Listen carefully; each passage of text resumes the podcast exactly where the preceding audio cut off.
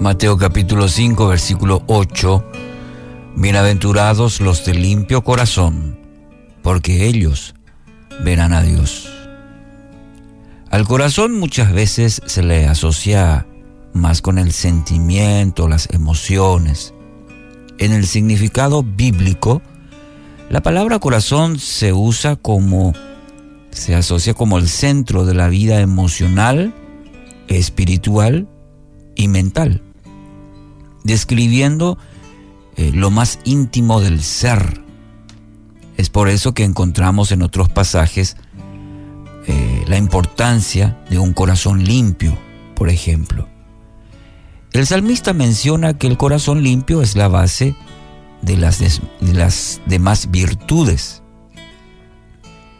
Proverbios 4:23, por ejemplo, dice, sobre toda cosa guardada, guarda tu corazón, porque de él mana la vida.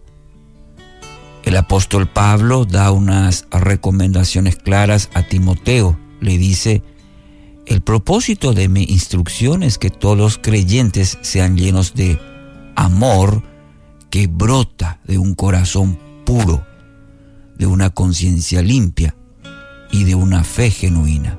1 Timoteo 1.5 en nuestro texto de hoy, nuestra bienaventuranza de hoy, son dichosos los que tienen el corazón limpio, es decir, el intelecto, la voluntad, las emociones y la conciencia limpia. Todo, todo implica eso, ¿eh? estas áreas. El corazón, es decir, eso incluye el intelecto, la voluntad, las emociones y la conciencia. ¿Y cómo debe ser? Limpia.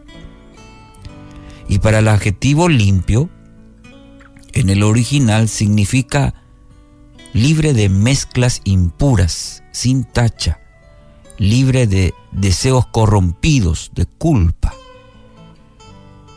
No podemos acercarnos a Dios con un corazón dividido no vamos a poder conocer realmente a Dios si no quitamos de nuestras vidas las impurezas. ¿Entiende? Necesitamos, por, por algo el salmista dice, examíname, oh Dios, y conoce mi corazón, y saca todo aquello que no te agrada. La limpieza espiritual, la limpieza del corazón, eh, y este es un principio muy bien que lo aprendió el rey David. Un principio que lo aprendió y bastante bien. Conoce mi corazón, dice el salmista. Pruébame y conoce los pensamientos que me inquietan. Señálame cualquier cosa en mí que te ofenda y guíame por el camino de la vida eterna. El Salmo 139.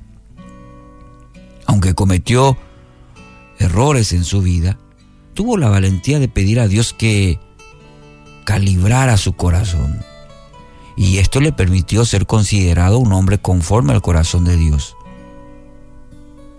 Y nos da la pauta, nos ayuda a entender lo importante que es esto, sí, de poder nosotros calibrar nuestro corazón, porque Dios ya conoce el corazón, de hecho la palabra lo dice, en el mismo Salmo 139, tú conoces todo, dice, está abierto y desnudo, conoces mi sentar, mi levantar, dice los primeros versículos de este capítulo 139 de Salmo. Es que nosotros necesitamos nosotros mismos conocer nuestro corazón, calibrar nuestro corazón, porque de Dios no podemos esconder absolutamente nada. Sin corazón limpio no veremos a Dios. Sin un corazón limpio.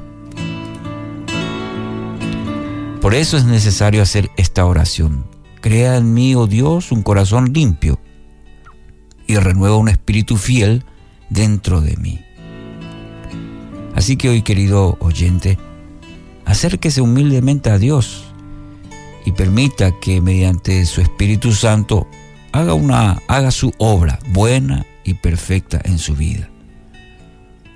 Pero permita que, y déle esa oportunidad al Espíritu de Dios que calibre su corazón. Haga la oración del salmista.